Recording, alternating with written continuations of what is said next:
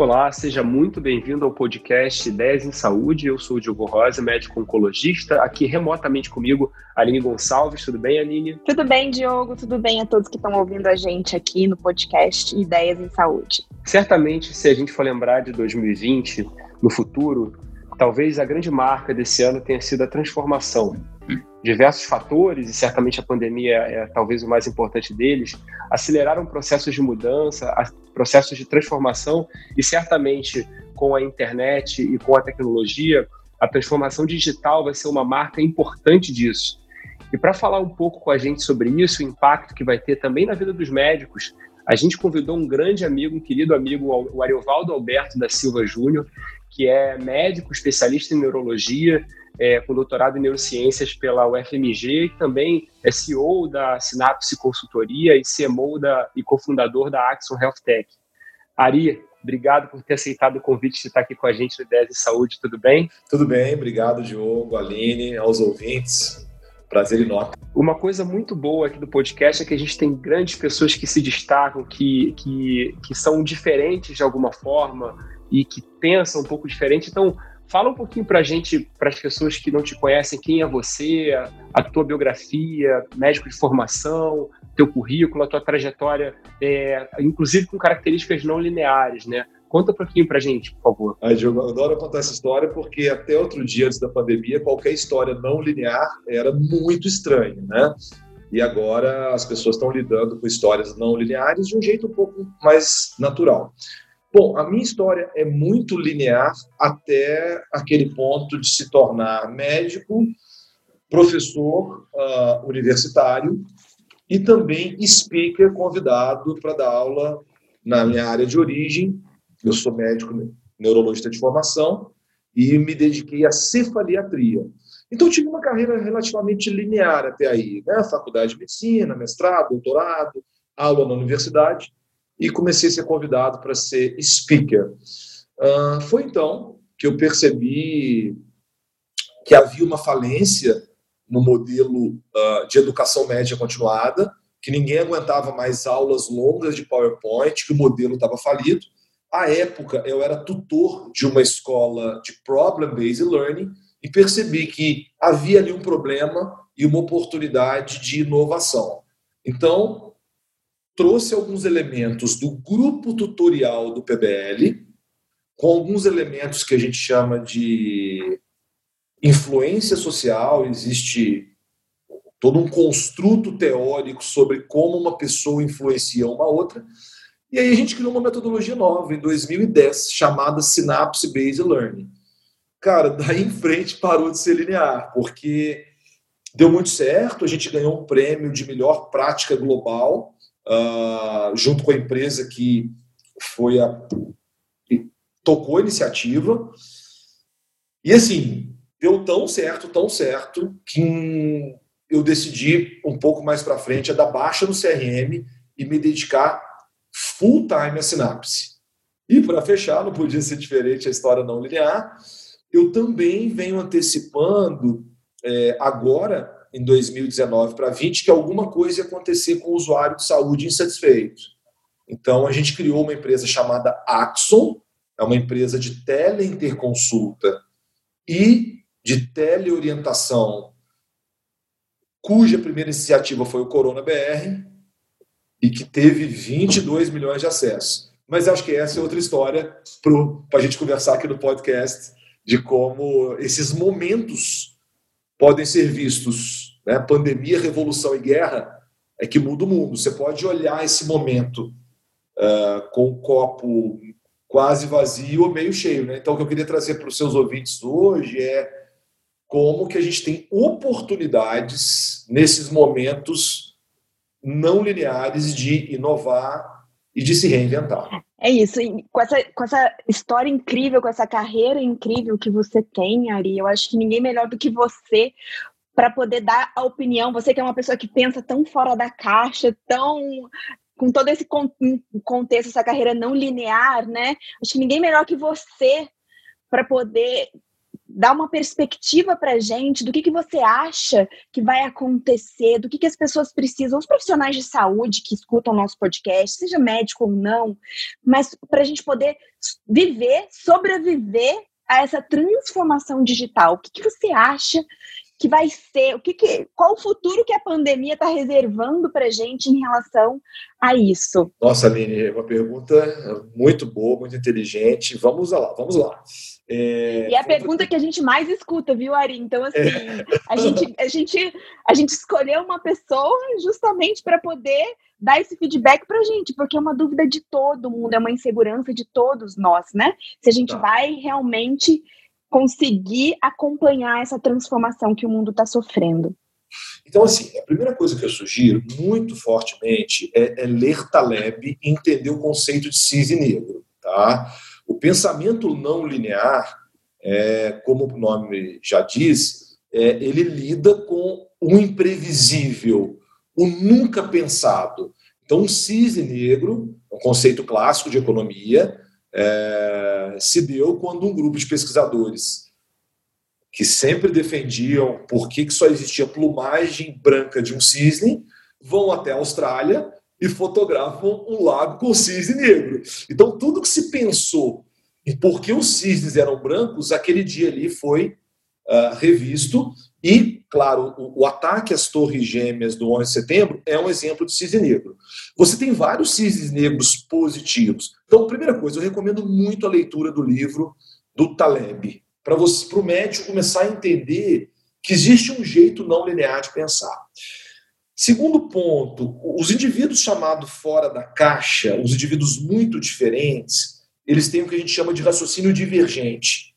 Então, é, o raciocínio divergente permite você viajar na maionese, pensar um monte de coisa, ampliar a, a expansão da sua consciência, expandir sua consciência, perdão, e aí, claro, ter foco. Então, eu recomendo muito que vocês, que, que os ouvintes conheçam Murilo Gun, uma grande referência hoje em como eu uso criatividade e raciocínio fora da caixa para poder vir. Bom, dito essas duas referências, agora a gente chega na pergunta direta que você me fez sobre o que, que eu acho é, da pandemia. Né? É, o exercício não linear já tem que levar em conta que não existe uma resposta certa. Né? É, eu estou muito influenciado pelos europeus que estão usando muito a pandemia da gripe espanhola como base. Então lá eles acham que uh, a, a gripe espanhola, o que controlou a gripe espanhola foi uma diminuição da virulência do, do próprio organismo que passou a não matar o hospedeiro. Então, é interessante, se, se, repetirmos a história da gripe espanhola, nós teremos três ondas, ou não sei quantas ondas especificamente, onde o próprio vírus se controla.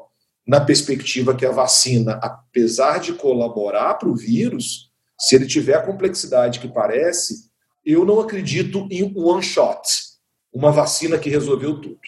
Bom, mas eu gostei muito de um estudo de tendência feito por uma consultoria, a Cantar. A, a Cantar ela está traçando quatro cenários baseado em duas variáveis: o comportamento biológico do vírus e a capacidade do governo de liderar uma ação articulada de todos os estados. Então, quais são os quatro cenários? Né? Se o vírus se controlar muito facilmente o governo uh, tiver uma resposta excelente, seria uma saída imediata dessa, desse choque. Se o vírus não for nada controlado e o governo não tiver resposta nenhuma, viveríamos uma, uma situação de choque. Eu acho que as duas são menos prováveis. Eu acho que a gente nem vai ter um choque total, nem vai ter uh, um controle total.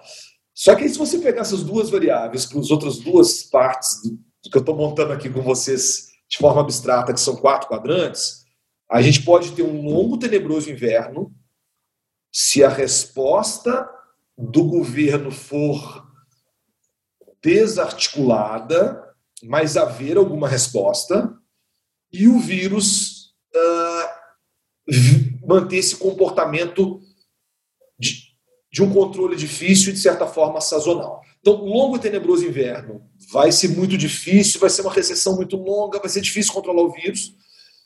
Ou normal sazonal. Cada, cada inverno, cada sazonalidade de vírus gripal, ele volta, mas com algumas lições aprendidas e a gente vai evoluindo. O que eu acredito?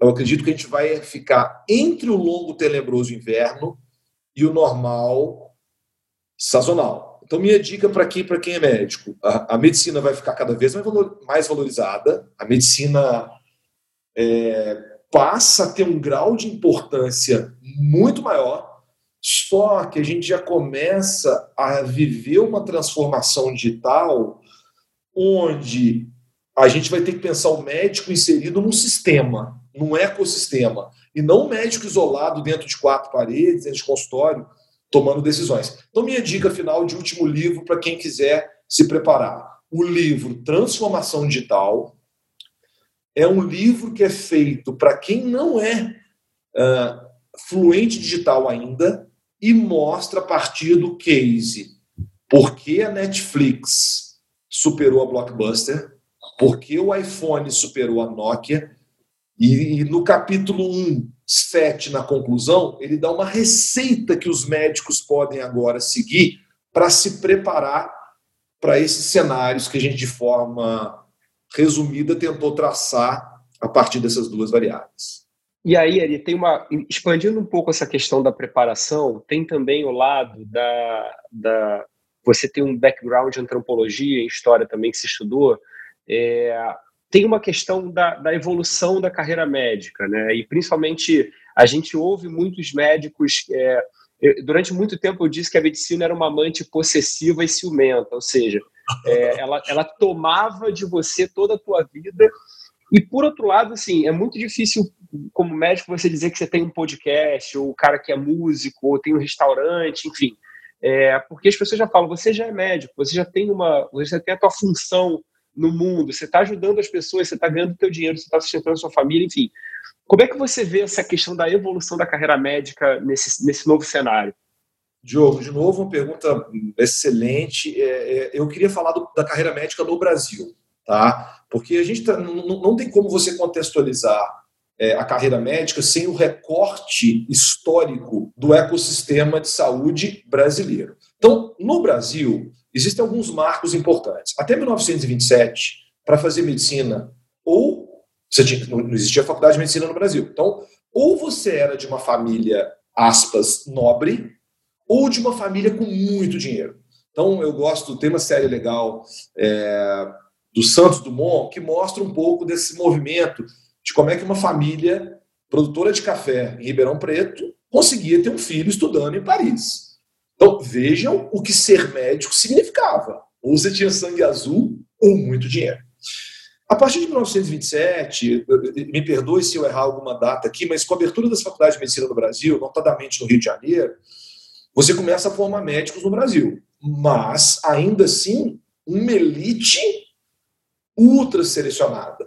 E aí a gente passa por uma fase interessante na medicina brasileira, que é a chamada fase sanitarista, onde o médico era um intelectual um polimata ou polímata, né? um indivíduo que lia, é, sei lá, Shakespeare, que to, tocava instrumentos musicais, que conhecia de até um pouco de engenharia, porque os médicos foram intelectuais no Brasil que fizeram parte dessa, uh, inclusive da ajudar a urbanização de, de lugares como Centro-Oeste, etc.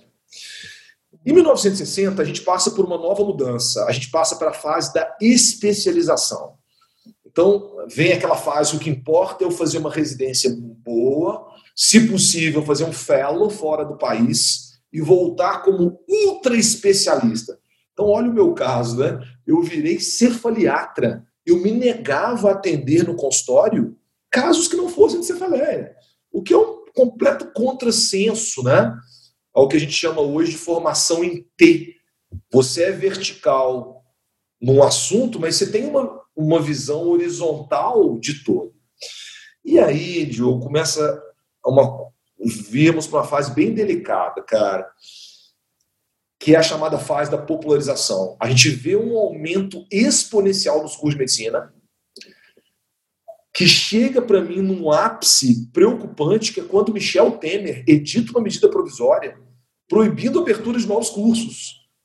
A gente conhece bem esse Brasil. Você imagina os bastidores de você ter que editar uma medida provisória para proibir novos cursos. E aí vem Mais Médicos, Mais Médicos é muito mal recebido pelo médico, depois ele meio se internaliza. Então, assim, fase imperialista, fase sanitarista, fase de popularização, de, de especialização, fase de popularização e agora nós estamos vivendo a fase de digitalização. Então, o que é essa fase de digitalização? É, eu, médico, faço parte de um ecossistema maior, onde, por exemplo, uh, tomar decisão médica baseada em guideline. É, nós somos uma, a Axon, a nossa empresa de tecnologia, nós somos uma startup da IBM. E eu quero deixar claro aqui para os seus ouvintes: nós não estamos propondo uma substituição, de maneira nenhuma. O que nós estamos propondo é como que a inteligência artificial te ajuda a tomar decisão baseada em guideline para você tomar uma decisão mais humana. A decisão de Sofia, né, aquela decisão que vai ter que levar em conta a preferência dos pacientes, estado sociocultural. Cara, o médico vai ser cada vez mais valorizado. Mas, se ele souber usar as ferramentas a seu favor e pensar que ele está no ecossistema. Então, vou responder sua pergunta que eu adoro, que a medicina era aquela amante egoísta que te pegava só para você, né?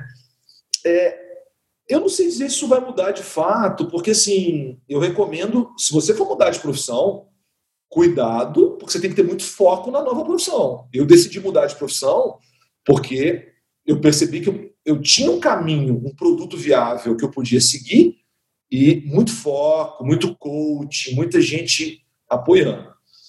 Cuidado com essa, esse flerte de eu vou fazer medicina mais alguma coisa. Eu acho que é, tem que tomar cuidado. Eu acho que se eu fosse dedicar à medicina hoje, eu dedicaria cada vez mais com essa nova frase: em terra de robô, quem tem coração é rei. Então, um médico humanizado que saiba tomar uma decisão é, eu vou citar o que aconteceu no Congresso Americano de Neurologia agora. Teve um crossfire se a inteligência artificial vai ser melhor ou não que o médico humano. E cada médico defendeu um ponto de vista. Um palestrante defendeu o robô e outro palestrante defendeu o humano. Conclusão depois da sessão. Cara, o robô pode até ser melhor para identificar, sei lá, melanoma, glioblastoma. Mas eu não quero que o meu tratamento seja conduzido por um robô. Eu quero um humano. Então, quem souber agora entender que saímos de uma situação onde ser médico garantia estar na pirâmide social, no topo, para o médico que trabalha em rede e que, acima de tudo, tem que ser promotor de saúde. Eu acho que a gente vai resgatar aquela coisa assim: é, olha, você gerencia uma população de 100 mil pessoas se, se surgir um câncer metastático, ofereça o que tem de melhor, mas faça tudo para um diagnóstico mais precoce de câncer, para o indivíduo não viver experiência metastática. Então, eu, eu sei que minha resposta foi longa, mas assim, eu acho que ela é muito para dar esse bojo desse recorte histórico, antropológico e de business mesmo da nova medicina. É, eu acho, eu acho importantíssimo isso que você colocou, Ari. A gente escuta muito, e o robô vai substituir o médico, ah, eu tenho medo dessa tecnologia, disso, de aquilo. Isso é uma frase pronta da, da sociedade médica que a gente escuta em toda esquina, né? Mas assim, eu tenho um exemplo prático que aconteceu até ontem comigo. O Diogo, a gente almoçou junto ontem, eu contei para ele, eu fui dar uma segunda opinião de uma paciente que está tratando câncer de mama há uns seis meses já com outro médico. E eu ok, concordei com a, com a opinião, o tratamento estava tudo direitinho e tal, só que eu fiz uma coisa diferente desse outro médico, eu examinei a paciente. Hum. E a paciente, no final da consulta, ela me disse que tinha sido a primeira vez que ela tinha sido tocada por um médico.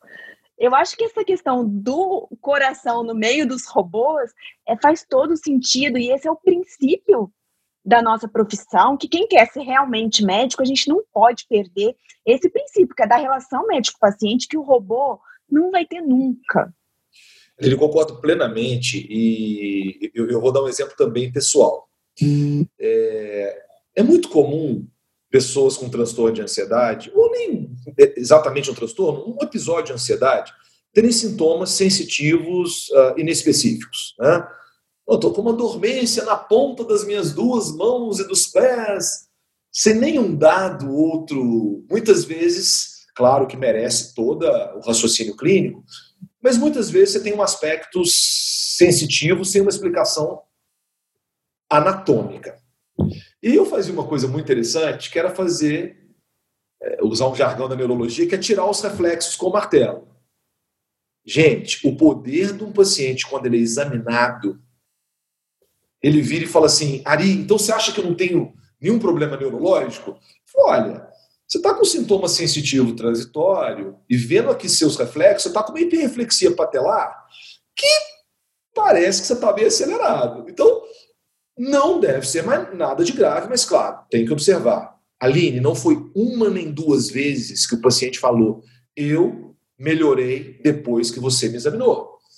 Então, o que eu acho aqui que as pessoas têm que ter em vista é. Eu vou dar um exemplo aqui de uma ferramenta que eu acho que vai. Uma parte do raciocínio clínico que, que a máquina complementa e muda tudo. Triagem por sinal de alerta. Quando, os médicos têm uma certa dificuldade em entender isso, eles acham que todo, toda tomada de decisão frente a um sintoma clínico deveria ser seguida de um exame físico. Não necessariamente. Eu vou dar um exemplo. Uma criança com febre a menos de 24 horas.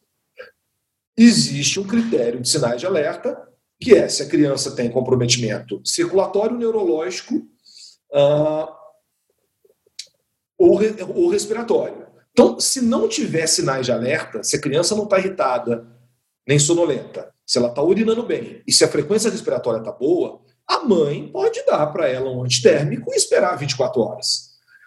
Você já pensou no poder de uma triagem através de um sistema como o Watson, qualificando o paciente que tem que vir para o médico? Isso é maravilhoso. Você tira um gargalo de triagem que hoje é o raciocínio que o enfermeiro e o farmacêutico tem que fazer. Agora, você chegou no ponto. Há sinais de alerta. Cefaleia, por exemplo, primeiro ou pior dor da vida. O médico tem que levantar a mão para o céu pelo seguinte: o exame físico não vai ser substituído. Nem pelo componente subjetivo, emocional, e muito menos pelo componente técnico. Eu vou dar um exemplo aqui em neurologia. Gente, é, quando surgiu a ressonância magnética e eletroneuro, a gente que era neurologista falava assim: putz, ferrou. Agora todo médico poderá fazer ressonância eletroneuro e substituir o neurologista.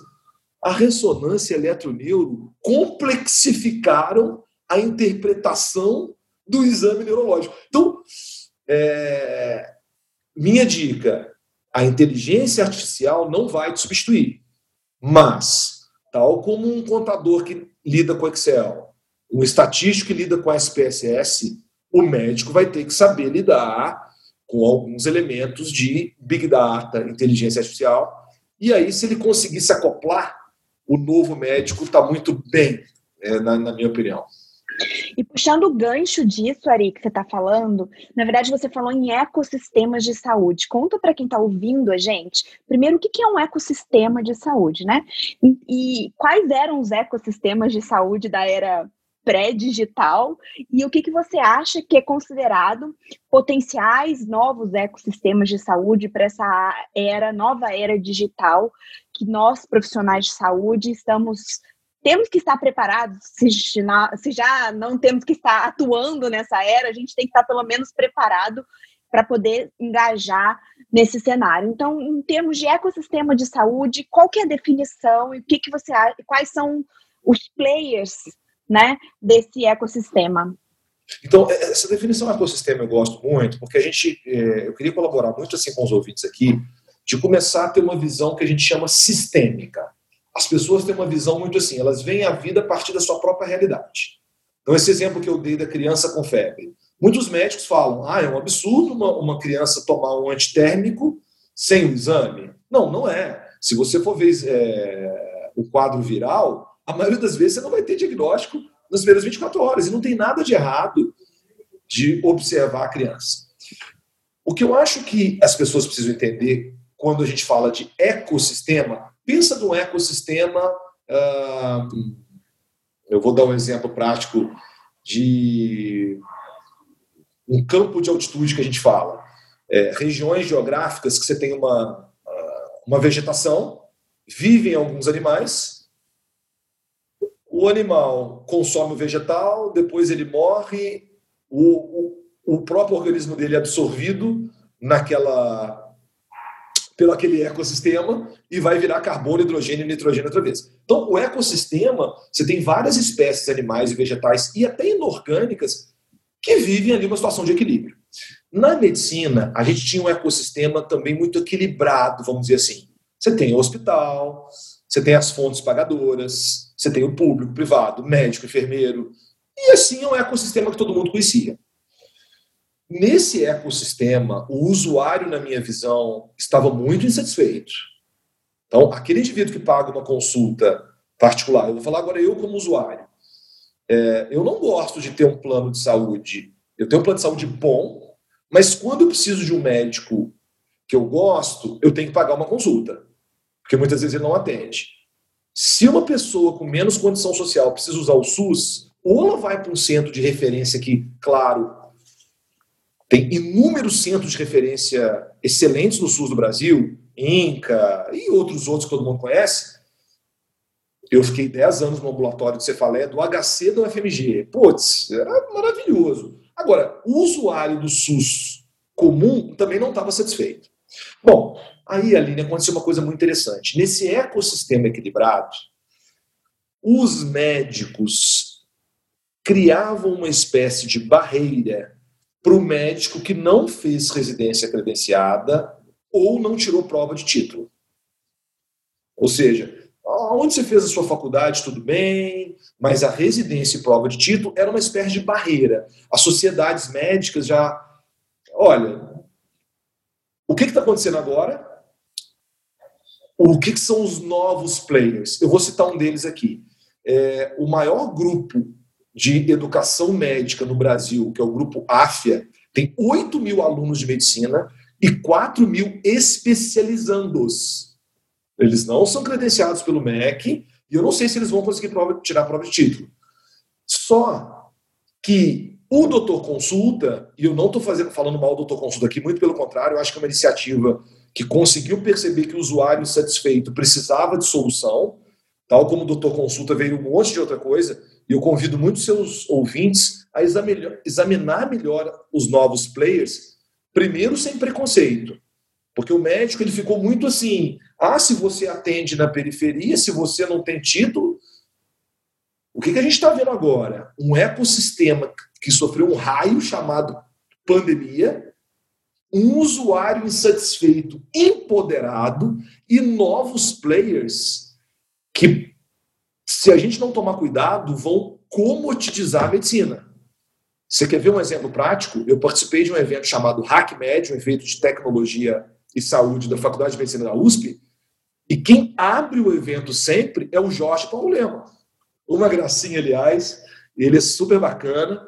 É... e ele fala isso para os médicos: ele fala, olha, é, fiquem atentos, o usuário insatisfeito é, cria muitas ameaças ao ecossistema que existia, mas muitas oportunidades. Então, minha dica: fiquem atentos que Doutor Consulta, Grupo AFA, Jorge Paulo Lema, é, existem vários grupos entrando na medicina brasileira e, e eu queria muito que seus ouvintes, eu sei quem está na faculdade de medicina, residência e na nossa faixa etária aqui é um pouco diferente, mas fique atento às entradas desses novos players. O nosso ecossistema está em completa transformação. Ari, uma pergunta voltada um pouco para um pouco do, do, que você trabalha em, em relação a, a a comunicação, né? É, a, ao meu ver, a formação médica ela tem um, um espaço, ela tem um problema muito grande em relação ao ensino da comunicação, é, como se relacionar. A gente já falou um pouco sobre isso também, a questão da, de olhar no olho, de tocar, de examinar, enfim. É, qual o impacto que você vê é, desse, dessa, dessa falha na comunicação na carreira do médico. E aí eu, eu expando assim para a comunicação é, médico-paciente, a comunicação entre médicos, o professor que ensina para o aluno, ou até mesmo o speaker que vai dar uma aula eventual. Existe um gap muito grande aí, né? Qual é, qual é, qual é, o, qual é o, o impacto que você vê nisso? Diogo, outra pergunta excelente que tem conexão com o que a gente estava falando de ecossistema. Eu estou agora muito envolvido com o ecossistema lusitano, com o ecossistema português, uh, um projeto que a gente está liderando lá. E, assim, é muito interessante de ver um ecossistema já mais maduro, por assim dizer. Uh, não maduro. Uh, a, a, medicina brasileira ela tem uma, uma grande qualidade. Ela, junto que tem, por exemplo, é, esse lado uh, avançado da medicina americana, de trazer sempre tecnologia de ponta. E, o, e, a medicina brasileira também tenta fazer uma medicina social muito legal. É, falta ainda a gente amadurecer o ecossistema. Mas quando a gente olha para um ecossistema que já está mais maduro, mais calmo, vamos dizer assim, que não está com tanta ebulição, a remuneração dos médicos, os médicos têm carreira, uma remuneração legal, é, você não tem que preocupar tanto com a sua aposentadoria, o, o Estado já te provém o, o básico e a, e, o, e a remuneração do médico é boa. Sabe qual o gap que eles enxergam lá? Exatamente o que você falou. Eles queixam de, na faculdade de medicina, não terem dedicado mais tempo a soft skills. Muita formação de hard science. Então, os caras são bons de ler artigo, ver paciente, interpretar um caso. Só que você tocou em dois pontos que lá eles veem como dor. Número um, o médico sendo um indivíduo que tem uma capacidade de liderança, comunicação com as equipes. Então eles falam ali, são decisões complexas, às vezes eu tenho pouco tempo com o paciente. O cirurgião fala uma coisa, a enfermeira fala outra, a colega de químio fala outra, eu tenho pouco tempo com o paciente, eu tenho que me comunicar com ele de uma maneira efetiva e tenho que comunicar a equipe. Então, uh, e a gente está vivenciando isso agora, a gente na farmácia. Não sei se você sabe, na, na farmácia brasileira, é, as diretrizes curriculares de ensino iniciais não previam que o farmacêutico fosse fazer farmácia clínica. Há um gap lá enorme de comunicação. Mas, Diogo, no médico, eu acho que o médico precisa estudar técnicas de comunicação médico-paciente. Existe o protocolo de Calgary-Cambridge. Uh, existem várias referências mas eu vou provocar aqui os ouvintes de. Nós estamos estudando um artigo de 97 que questiona por que as faculdades de medicina não investem mais em treinar comunicação médico-paciente. Sobre a comunicação de equipes, eu acho que os médicos também são muito ainda assim ingênuos. Quando você vai para o mundo corporativo, eh, eu estou falando agora da minha história, eu sofri muito para fazer gestão de equipe. Nossa, eu tive que aprender como dar feedback, como liderar, como fazer uma comunicação, como, como, como ser um líder. Então, a comunicação de um líder. E a terceira, eu acho que você já traz um ponto interessante, que é o seguinte: é, na carreira de um médico, como eu vivi, ser speaker é uma atividade profissional importante. Né? Você geralmente é uma, é uma atividade complementar a quem faz academia e consultório. Porque geralmente, quando você chega nesse momento da carreira, você é referência para seus pares e é natural que você seja convidado como speaker. Uh, a minha dica é que, assim, ter contato com as metodologias ativas como sala invertida, problem-based learning, uh, design thinking, design sprint, saber se comunicar bem no Teams, no Zoom, numa aula presencial, isso é um dos passos para a carreira. Mas aí, de novo, né? Eu acho que aqui a gente tem que pensar. Você hoje, estudante de medicina, o que, que você pode fazer? Residente, o que você pode fazer? E a gente aqui na nossa faixa etária, 35, 40, 42, o que fazer?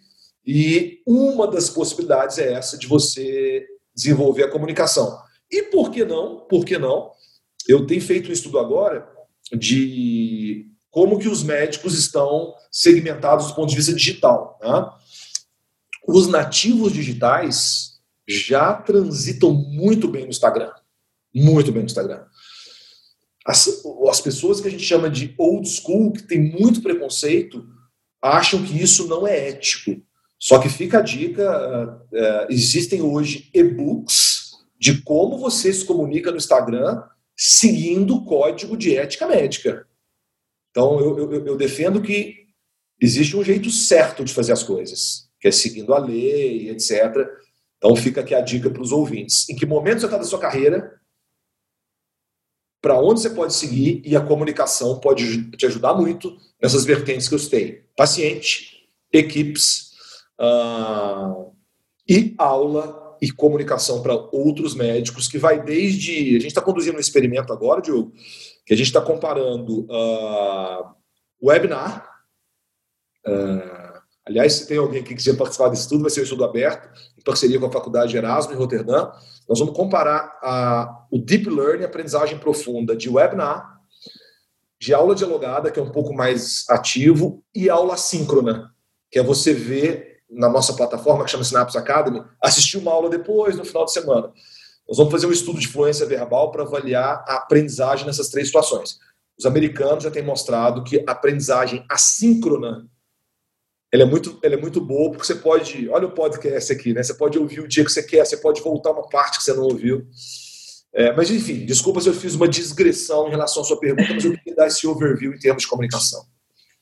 O, o Ari, aproveitando esse gancho que você falou em, em relação a ensino médico, carreira médica, quando eu estava na faculdade, eu ainda eu eu eu estava quando eu estava saindo da faculdade, algumas cadeiras já tinha essa questão, é, essa mudança de paradigma de você fazer é, o, problem based learning. Mas eu não cheguei, de uma maneira geral, eu não fiz, eu não participei dessa época, né? Mas assim, a gente a gente vê que na, durante a faculdade a gente fica muito focado na questão de doença, paciente. A gente não tem essa, esse pensamento fora da caixa e a gente não tem nenhuma cadeira, nenhuma professora assim, que te instigue a, a, a, a pensar dessa maneira, a encontrar, enxergar a medicina com esses outros, com outros olhos. Se hoje eu te propusesse, vamos montar uma faculdade de medicina, eu, você, o Diogo, vamos ser sócios, né? E vamos pensar no que a gente considera hoje importante para o médico atual e, obviamente, para o médico do futuro. O que, que você incluiria nessa, nessa no ensino médico, nesse currículo do, do, do, estudante de medicina e, obviamente, na sequência, durante a residência, a especialização médica, o que, que você acha que precisaria ser incrementado para a gente estar tá formando profissionais mais preparados para toda essa mudança que a gente vem sofrendo digitalmente? Nossa, excelente pergunta. Vamos lá. É, eu vou responder a pergunta com exemplos de vida real bem práticos que podem ajudar. É, existe um estudante de medicina que acabou de se formar, então agora ele é médico. O apelido dele é Peu. Uh, o Peu faz parte de um grupo de elite de 25 alunos de medicina que querem reinventar a educação médica no Brasil. Então, o líder desse grupo, me falhou a memória agora, ele é de Ribeirão, ele está fazendo estágio agora na Rússia. Eles montaram um grupo de estudantes de medicina que estão repensando a faculdade de medicina. Porque a gente tem que ter muito cuidado, eu espero que a gente consiga liderar isso para não deixar a carreira médica comoditizar. Porque senão o indivíduo monta uma faculdade de qualquer jeito, só para formar soldados numa linha de produção. E eu acho que a sua pergunta é muito contrário. Como é que eu crio um médico preparado para esse ecossistema? Então, primeiro, eu depois uh, fiquem atentos a esse grupo do PEU. O PEU tem um blog, a gente vai mandar para vocês, para vocês mandarem para a rede o que, que os alunos de medicina mais avançados estão repensando? Segunda coisa muito importante, eu acho que o HC, aqui é, de São Paulo, né, criou essa iniciativa muito legal que é o Inova HC. O Inova HC é uma iniciativa onde a própria Faculdade de Medicina da USP trouxe players, né, como eu citei, Jorge Paulo Lema, e faz, tem, está criando um ecossistema de startup dentro da Faculdade de Medicina. Isso é muito legal. Agora, eu entendi sua pergunta. O grande problema do médico na hora de equilibrar hard science com soft skills é que ele foi criado numa cultura onde ele se desconectou da formação humanística. Então, eu pergunto para vocês, um médico ele é mais um indivíduo de exatas, de biológicas ou de humanas? É, é, é, tudo, é tudo. Porque assim, você tem que saber engenharia, você tem que saber a parte lógica de raciocínio, porque toda lógica é cartesiana e é científica. Você não pode abrir mão dessa lógica. Biológico, não preciso nem falar, né? A gente lida com a matéria uh, biológica per si. Agora, a parte humana, eu acho que no Brasil a gente confundiu e os ouvintes vão, vão me permitir a liberdade de falar uma coisa que é, é, é, é delicada, mas Luiz Pondé traz muito bem. Ele mostra, lembra que a gente comentou que para fazer medicina era a forma de ser para a pirâmide social? Muitos alunos bons vão para essa área biológica e deixam, e às vezes um aluno, muitos alunos foram para humanas porque era mais fácil vestibular. Então, o que falta hoje, na minha opinião, é a gente resgatar alguns elementos das ciências humanas, e por favor, tá? quero deixar o registro que eu não estou dizendo que os alunos de humanas não eram tão bons como os alunos de medicina. Isso é só um recorte histórico de que bons alunos, o meu pai disse para mim. Eu falei, pai, eu quero fazer psicologia ou direito. Então faz psiquiatria, meu filho. Por quê? Porque era o filho mais velho, a rimo de família, eu era bom aluno. Então, o meu pai virou para mim: não, você vai ser médico. Só que depois eu fui fazer as pazes com áreas que o médico deveria ter melhor na faculdade de medicina. Então, vamos dizer quais são: antropologia. Você não consegue entender o ser humano sem estudar antropologia. Quando eu falo antropologia, eu já, já incluí história. Uh, a parte de comunicação é, ela é vital. A gente sabe, você já deve ter ouvido essa frase. Eu vou contar um caso aqui muito legal. É, eu tenho uma querida que é a Ana Escobar, uma grande comunicadora, né? E eu tenho outro querido que formou com ela, que é o Olavo, uh, também médico. O Olavo fala assim: Cara, quando eu lembro da Ana na faculdade de medicina, é, eu lembro da Ana andando de moletom e sempre ela foi esse espírito leve. E aí ele pergunta: como a Ana conseguiu esse sucesso estrondoso? Porque a Ana sempre foi um ser humano incrível e ótima comunicadora. Vocês devem lembrar da faculdade, às vezes eu não sei, na minha faculdade tem muito isso. Os melhores alunos da minha sala não foram os indivíduos mais bem-sucedidos quando você considera que ser bem-sucedido é ser reconhecido pelos seus pares pelos pacientes. Eu não estou falando de sucesso financeiro. Business, finanças é outra história. Eu estou falando de pessoas que hoje são vistas pelos seus pares como referência e tiveram sucesso com os seus pacientes. Então, minha dica era assim: a faculdade de medicina nova ela vai ter que ser muito mais polimata ou polímata de resgatar aquele médico que lê uma literatura vasta e resgata os nossos princípios. Sabe que, vou ficar uma dica aqui, o, o filme A Promessa, lá no Netflix, é, é, é muito interessante. Ele troca o dote é, da nova esposa por conseguir estudar medicina no, no Ocidente. Mas a raiz da medicina era um indivíduo meio alquimista que vem lá de uma origem do Sudeste Asiático e que, acima de tudo, ele conhecia tudo de cultura, né? Então, o convite para essa nova faculdade é abra a cabeça, estude mais ciências humanas. E tomara né, que hajam líderes aí como o Peu e que construam faculdade de medicina, como foi o caso da Singularity, né? uma universidade que o Google percebeu que não havia profissionais suficientes para atender as demandas de mercado que o Google tinha e criar uma universidade tão disruptiva que ela custou anos para ser reconhecida pelo governo americano. Hoje a Singularity já chegou no Brasil. Então, será que vai existir uma Singularity na, é, como faculdade de medicina? Está aí para os ouvintes. Olha, uma, uma grande oportunidade de negócio, de inovação. É só ter coragem.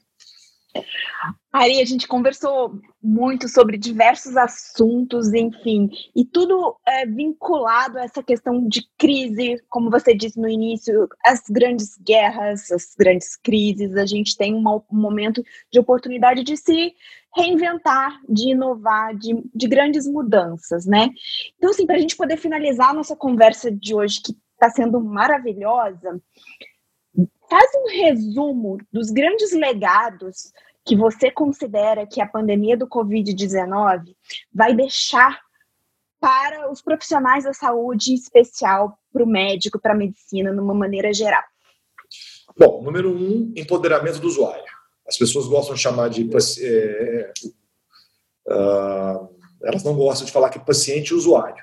Só que é. Todos nós somos usuários o tempo todo. Uh, usuário é um conceito moderno. Então, primeiro, um usuário muito empoderado. Número dois, uma valorização do humano versus o robô. O que o robô fizer, o que a máquina fizer, é, para que, que eu preciso de um médico?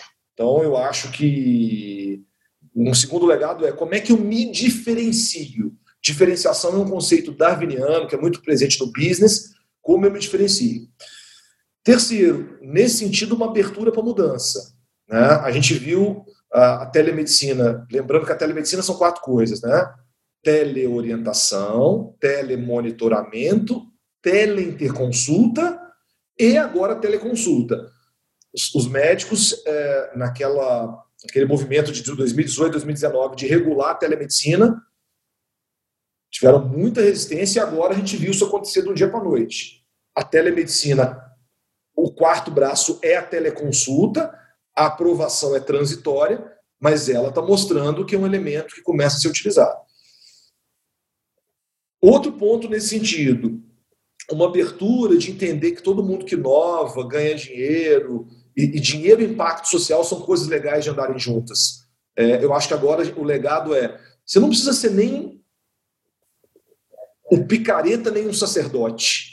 Se você ganhava muito dinheiro, você é picareta. Se você só se dedica à medicina, é sacerdote. Então, eu acho que a pandemia, né, ela está abrindo espaço para quem quer empreender, quem quer se diferenciar como ser humano e aproveitar as oportunidades. Né?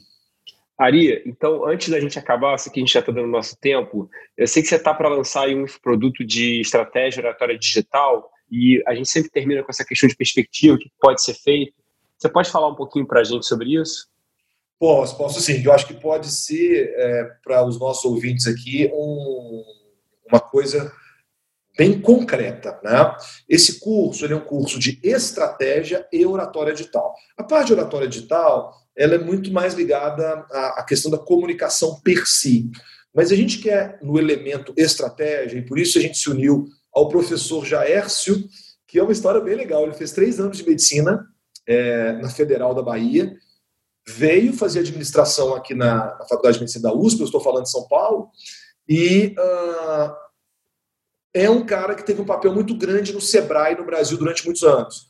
E ele hoje dá aula na SPM, faz cursos pela FIA, é, e, e, e, o Jaércio, como nosso parceiro, vai ensinar para o nosso público, incluindo os médicos, como o médico pode pensar estratégia que vira elementos táticos, que vira elementos operacionais, para, por exemplo, é, como eu com, aprender um pouco de business para conduzir uma clínica, como eu aprender uma estratégia de comunicação. Olha só, Diogo, eu acho que talvez seja o que a gente pode deixar de legado. O que o médico fazia quando ele formava? Cara, buscava um eu vou falar aí do Rio, que é um que eu tenho muito carinho, a Siqueira, Siqueira Campos, que é aquela rua, é, o, o, cara procurava um prédio com muito movimento, porque isso ajudava na carreira dele. Hoje, um consultório muito movimentado é o que faz tráfego na internet, tráfego para pessoas andando e te vendo. Então, nesse curso que a gente vai fazer, nós vamos ensinar como que você faz desde a gestão de tráfego para ter um consultório com movimento, como você faz uma gestão estratégica do seu branding, da sua marca, de quem é você, porque o que a gente vê, Diogo, é que falta para o médico hoje mais é, insumos para ser um pequeno empreendedor.